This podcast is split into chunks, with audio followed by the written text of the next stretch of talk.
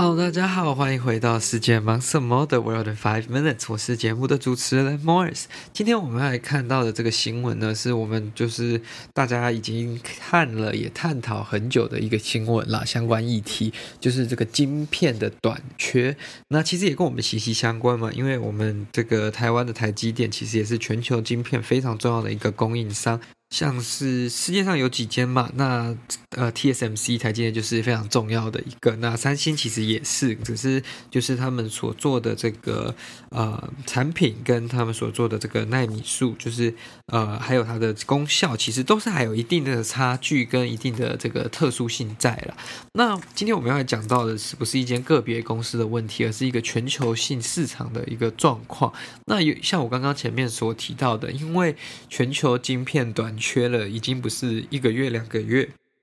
它已经是一个半年、一年，接近现在会快要两年的一个状态了。那当然，全球的航运呃受到影响是一个很大的原因。那中国之前的封城造成生产下降，也是一个很大的原因。那那个市场的自己预测也是一个原因呐、就是你原本预测说不需要这么多，然后你就跟这些呃晶片的供应厂商说哦，我不需要这么多，然后你就砍了非常多单子。后来这个经济复苏，你又暴增上去，那当然一时间产不出这么多临时赶出来的单子嘛，所以这也是一个原因。那但其实就对啊，各个原因是连互相交连在一起的，不是只有一个单一原因的。那我们就来看到是说，因为很多的公司，不管是大公司、小公司，他们都面临一个问题，就是买不到晶片。可是现代生活当中，什么东西都有晶片啊！你一个台灯做这种智慧台灯需要晶片，你一个叫做什么？一个这个键盘有时候也会需要晶片，你滑鼠也要，你电脑也要。你这个车子要，然后你摩托车也要，甚至脚踏车现在有一些也需要，所以我们可以看到，在日常生活当中，你处处都需要晶片的这样的一个情况下呢，其实是一个非常很严重的问题，就是我们所有的这些商品，日常生活要用到的这些东西，都跟晶片扯上边了，这会有什么问题呢？就是 只要今天晶片没有了，哇，我们就完蛋了，因为什么就都没有了。所以大家其实可以看到，现在汽车的是受很大影响的，它交不出来嘛，因为汽车需要很多的晶片，那没有晶片，它就等于很多功能必须要拿掉，那消费者不一定会喜欢，那你价格也不一定能反映就是很好，因为现在其实其他成本也在上涨，你不一定有办法就是。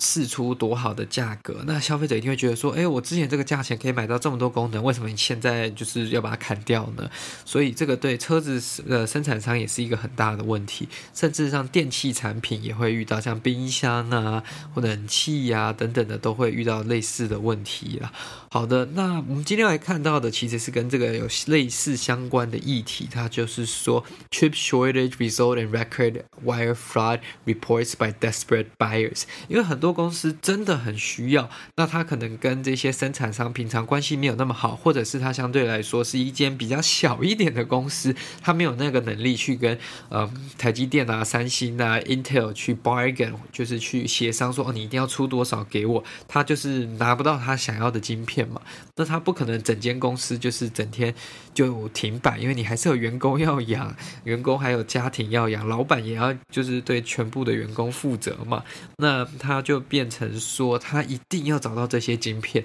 那通常在正当管道没有的时候，就会出现什么？对，会出现所谓的黑市。那所谓的 black market 呢，不一定都是不好的嘛。应该应该是说，black market 有一些是真的可以让你买到东西，只是你的价格会被抬高，就是你的价钱不一定是跟原本的价钱一样，可能会被翻好几倍，或者是乘一个趴数这样去卖，这还是比较好的。案例跟状况，比较糟的状况就是我们今天要讲到，就是被诈骗，他完全就是只是单纯骗你，他完全手上没有任何晶片，他只是骗你说，诶，他有晶片，那你要不要来买呢？你买了之后，他也不会就是真的给你晶片啊，他只是让你觉得说，诶，你出这个价钱，他可以把晶片给你，那是不是对你的这个？生意就会有帮助，那你是不是就可以解决公司现在所面临的问题？那这个其实是一个非常棘手，因为对于很多小公司来说，那他原本生意就已经够糟了，或者是说他原本生存的状况就不容易了，但今天又被这样诈骗，他不止晶片没有拿到，他可能还付出了很大一笔的费用去解决，就是这个。他原本想说开高价钱买得到，结果是整笔被骗去，那这个是一个很大的问题了。那另外一种诈骗是说，他可能就混一些呃呃，假如说他跟你说是台积电的，就他随便混一间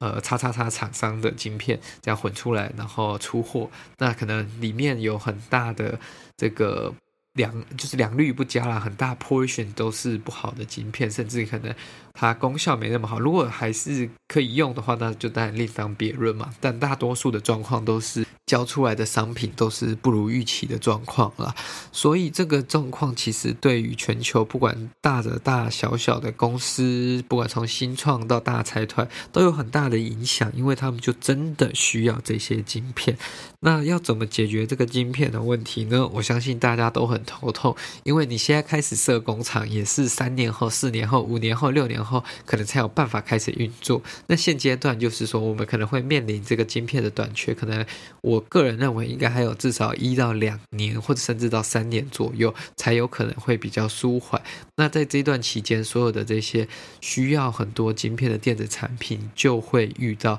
这样的状况。除非大家突然间有一个非常大的科技发现、科技 breakthrough，才有可能就是说我们缩短这样的期程了。因为这是一个累积造成的结果，而不是一个单一的结果。所以呢，如果需要买什么，我觉得你现在有货，还是尽早买吧。